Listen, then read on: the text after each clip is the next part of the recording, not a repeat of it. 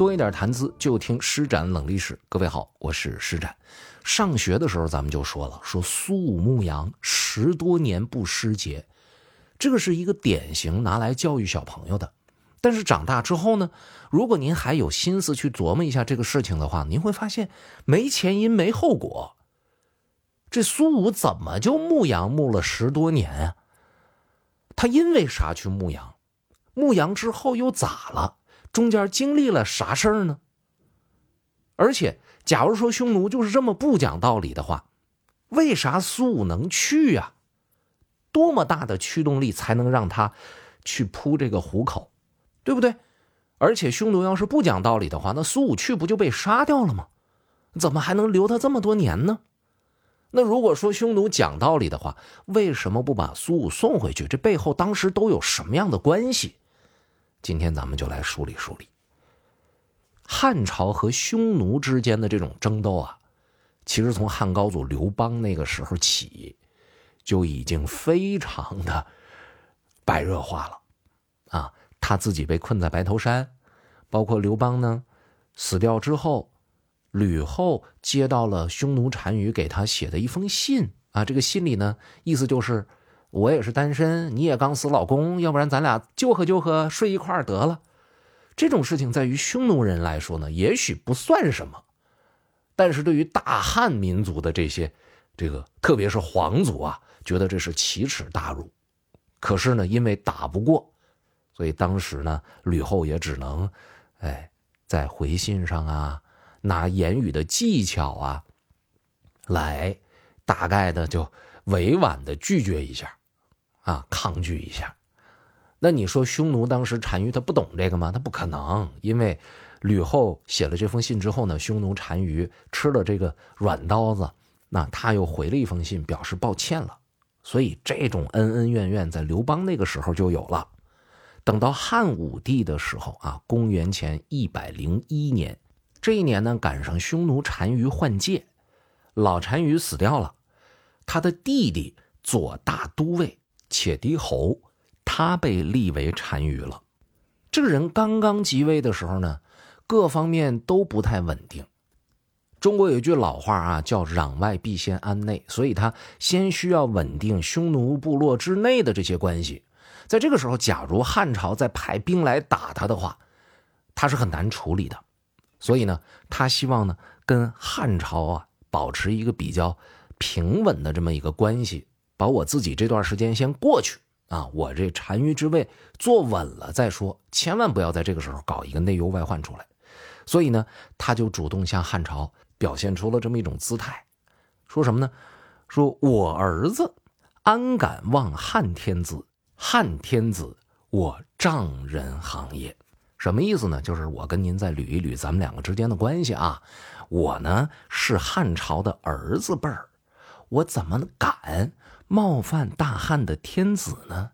大汉天子呢是我的长辈儿啊！你不是有和亲的姑娘吗？而我是这个他们的辈分比较高，你是我丈人、老丈人那一辈的。哎，这是匈奴单于且低侯他发过去的这么一个信息。与此同时呢，把过去匈奴扣留在这里的、不愿意归降的那些汉朝的使节呢。就都给放回去了，同时呢，又派使臣到大汉去进贡去。哎，这是匈奴单于的一个姿态。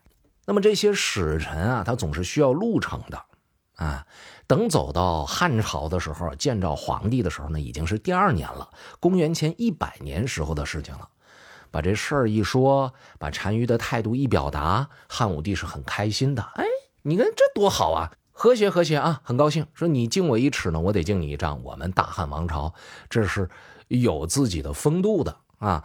呃，既然匈奴使臣来了，把我们原来滞留在匈奴的、不愿意投降的一些汉使给送回来了。我们虽然没怎么留匈奴的人吧，但是你看，你这不是有使臣吗？您来，我们得送您回去啊。另外，我们也得给您一些东西，对吧？我拿你的这朝贡啊，不能白拿，来而不往非君子也。是吧？我们是大哥，你小弟给大哥啊，不是我们是长辈啊，晚辈给长辈拿东西，我怎么能让你空手回去呢？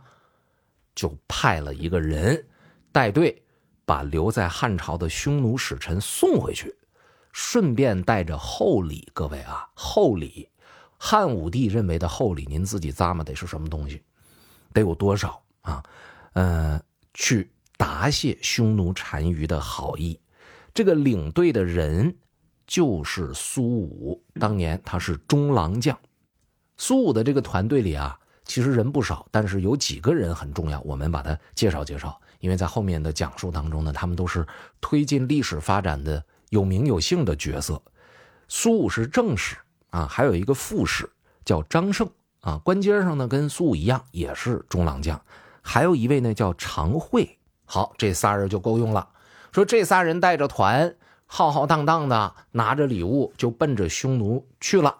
到了之后，见着匈奴单于了，把大汉天子的这个意思表达之后呢，也把这个厚重的礼物赠予了匈奴单于。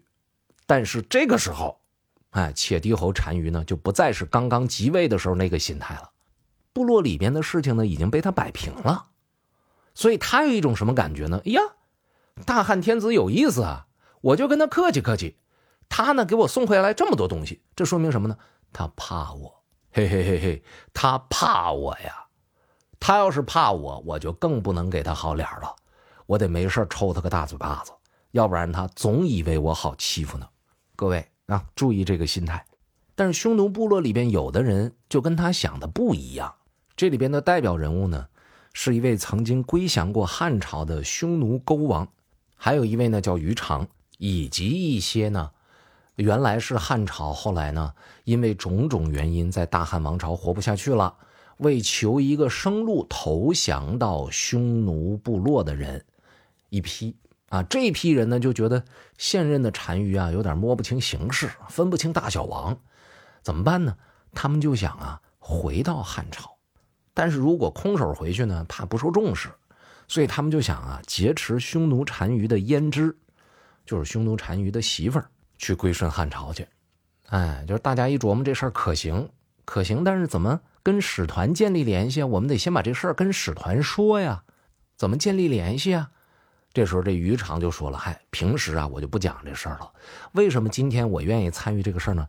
就是使团当中这张胜啊，就那个副使中郎将张胜，我们俩关系特别好，过去在大汉的时候，我们俩是老铁。”现在他是副使，我跟他能对上话。大伙儿一听，那你快去吧，就把这任务交给于长了。于长呢，偷偷的就去见了张胜。他乡遇故知，俩人聊得很好，而且这于长啊，聊着聊着呢就嗨了。嗯，说我呢想要归顺汉朝，是吧？毕竟我现在在匈奴，我回去我得送个大礼，或者我纳个投名状。哎，怎么纳呢？他说：“我听说大汉的天子啊非常痛恨魏律，我能把魏律杀掉。这个魏律是什么人呢？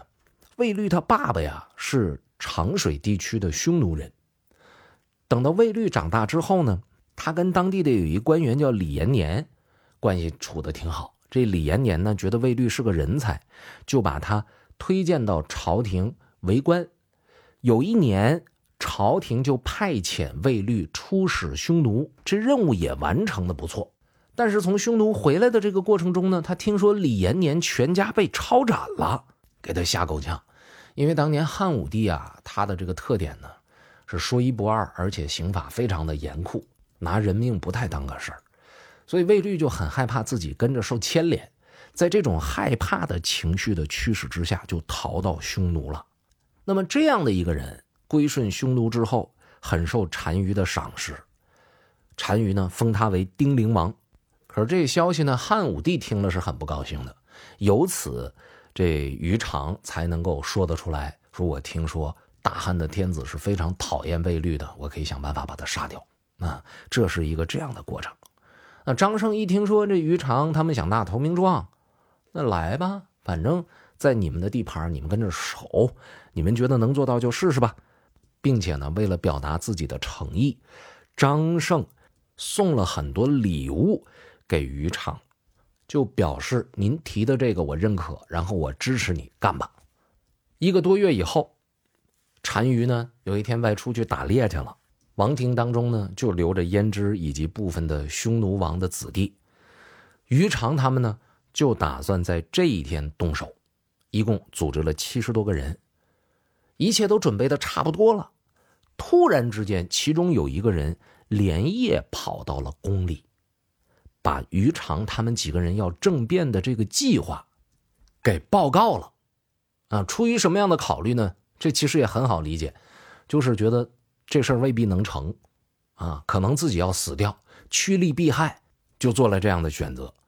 结果单于的子弟呢，调动兵马，把于长他们这帮人就给包围了。你想想，在单于的大本营里边，这七十多人要想成事他得出骑兵，啊，得突袭，被人发现了，你怎么能够活得下去呢？勾王被杀掉了。啊，于长呢被活捉。等单于回来之后，一听说有这样的一个事情，也非常的愤怒。那么这事儿怎么处理呢？就把这事儿呢交给魏律来处理了。这是匈奴单于这边。另一侧呢，汉朝使团也听说这个消息了，特别是张胜，他是这个事件的牵线人呢。而且呢，为了保密，这事儿他没跟苏武说。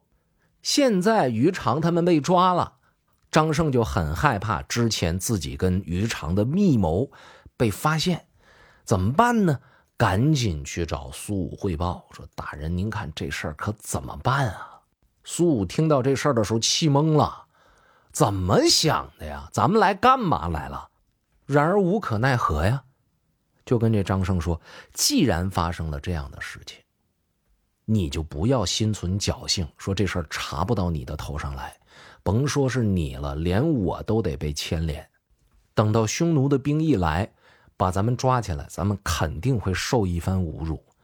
如果那个时候咱们扛不住，干出一些有辱大汉王朝的气节的事情来，那就丢人了。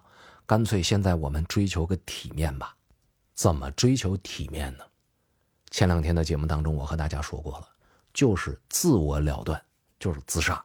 说着就要动手。这时候，旁边的张胜还有常惠赶紧上来就拦住：“哎，别别别别别！